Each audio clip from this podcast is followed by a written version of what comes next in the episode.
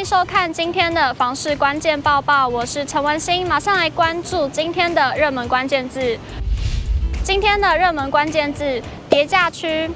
房市面临升息，还有资金退潮等这么多的利空因素，那么想要买房的民众留意价量讯息就变得至关重要。马上来关心最新的统计数据。根据台南市不动产估价师工会会诊最新八月份与九月初的实价登录统计资料，发现双北就有七区出现了双跌的现象，也就是均价的月变动率以及年变率皆呈现下滑趋势。首先，我们来看到台北地区，首先台北市就共有三个地区出现房价下跌的情形，其中包含士林、中山及文山区。与去年同期相比，中山区从每坪七十五点九六万元降到每坪的六十八点零七万元，差了七点八九万，跌价最高。士林区的跌价最小，与去年同期相比，从原本每坪单价六十点七二万，来到现在的五十八点二四万元，差了二点四八万。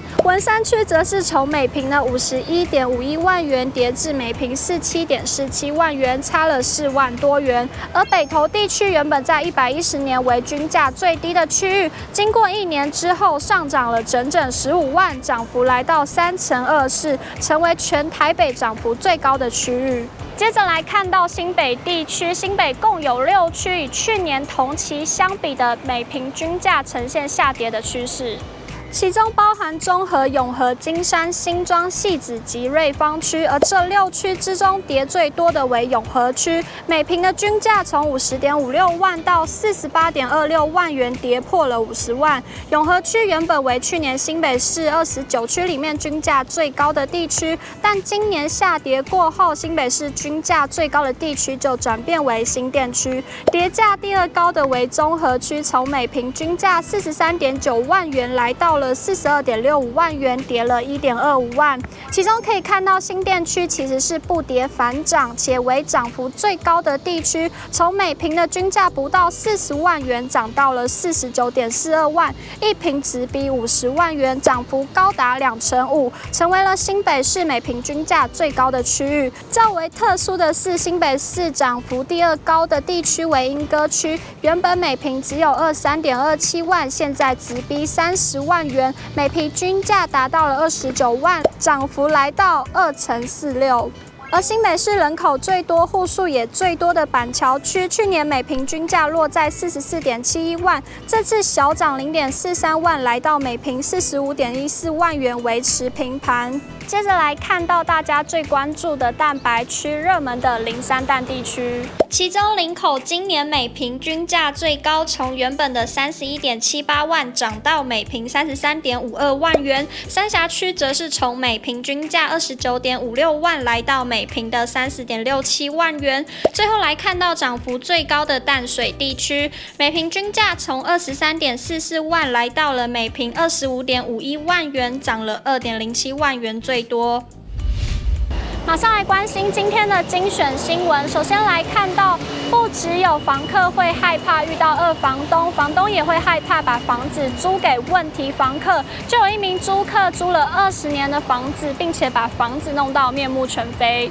有一名房东在网络控诉，遇到二房客租了二十年，把房子弄到面目全非，退租后还厚脸皮的希望房东整理干净再租给他们，离谱行径令人发指。这名房东在脸书社团爆料公社公开版抛出了许多照片，其屋况惨烈到不忍直视。客厅的墙壁发黄不说，地板还出现一大片疑似被熏黑的痕迹，预测的瓷砖爬满真菌黑斑，厨房的墙上更是布满大面积的油垢，整间房子惨如废墟。房东无奈地说：“房子是家人的，当初他要求家人能够收回房子自住，但母亲考量租客条件不差，也住了非常多年，不好意思请对方搬走。而这次刚好是租客退租，母亲舍不得小孩在外租屋，就把房子留给房东住。殊不知，如今却今非昔比。”接下来带您看到这则台湾经济研究院发布了今年八月份的景气调查报告，营建业的八月景气再度下滑。台湾经济研究院于二十六日发布今年八月份的景气调查，制造业、服务业与营建业的营建气候测验点都呈现下滑态势，其中营造业的测验点已经连续下滑八个月。而营建业表现方面，在之前连续五个月景气调查都是居在下降状态，七月好不容易止降回升，但八月又再度下滑。台经院指出，住宅房市表现仍疲弱，且营建业有将近三成比例的厂商都认为未来半年景气表现将转差，整体都反映市况仍显保守。最后看到这则简易都跟荣奖再度加码，并且可以改用线上申请的方式，变得更为方便。近日强震不断，灾情频传，协助危险建筑物重建一直都是新北市重要的政策之一。简易都更于一百一十年三月十八日起，配合都市计划法，新北市施行细则修法，除了已经取消面积限制并增订容积奖励项目外，并将容积奖励由百分之二十提高至百分之三十，增加重建诱因。另外，现在更提供无纸化的线上申请，简化繁琐的纸本申。申请流程、送件申请及补件程序都可以改用线上操作。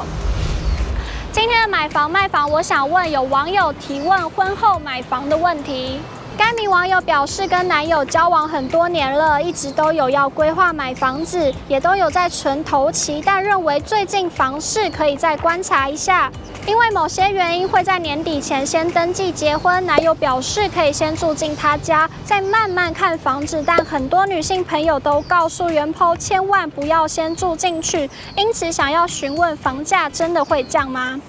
有网友回应坚持买了再结或结了租房，也有网友认为先住在一起也不错，房子可以慢慢找到适合的。也有网友说房价贵就不求面积，先找符合预算小一点的，先求有再求好。想了解更多房市资讯，欢迎点击下方资讯来连接。如果你喜欢今天的影片，请不要忘记按赞、订阅还有分享，并且开启小铃铛。我们下次再见。